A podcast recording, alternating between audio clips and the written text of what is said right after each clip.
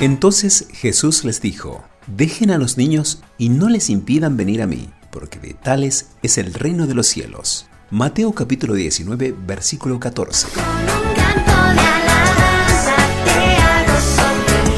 Dios y nuestros niños con Sergio y Lorenzo General.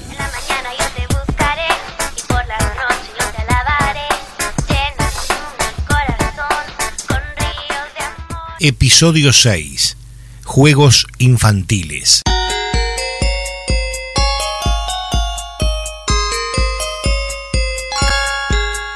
Deuteronomio 6.7 instruye.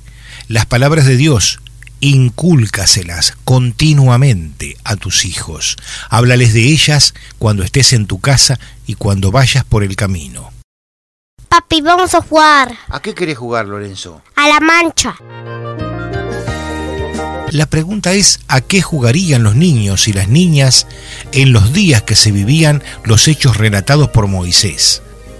¿Con qué habrá jugado el futuro rey David o su hijo Salomón? ¿Cuál sería el juguete o el juego preferido del niño Jesús? Seguramente los juegos de entonces serían imitativos de las situaciones que vivían los adultos, como la guerra, el trabajo con animales, las tareas de la casa. Los niños pequeños jugaban con carracas como castañuelas.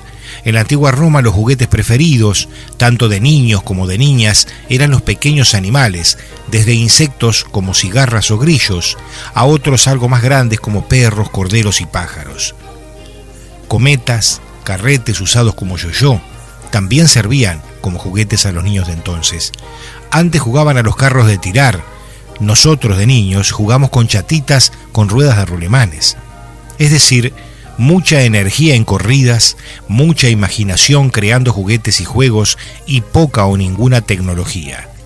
Lo que es innegable es que aquellos juegos nos enseñaron a ser y parecer, desarrollando la imaginación a partir del mundo real circundante.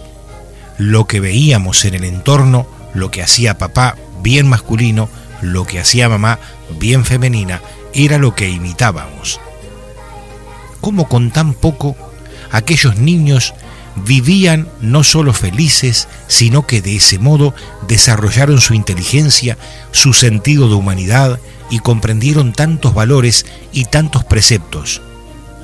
Convengamos que también así se desarrollaron algunas mentes perversas, pero no es el caso, y son la excepción.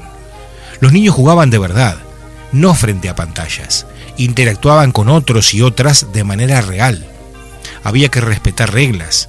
A los mayores había que respetarlos, había que oírlos, desarrollar estrategias de sobrevivencia en algunos casos. Los juegos potenciaban el aprendizaje imitativo por ensayo y por error. Se perdía algunas veces, otras veces se ganaba. En el resultado era poco lo que se interesaba a la gente, pero siempre se aprendía algo nuevo.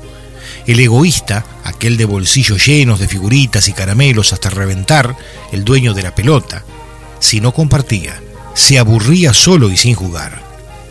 Hoy cuán distinto es todo, cada uno en su pantalla, con o sin recomendación pedagógica.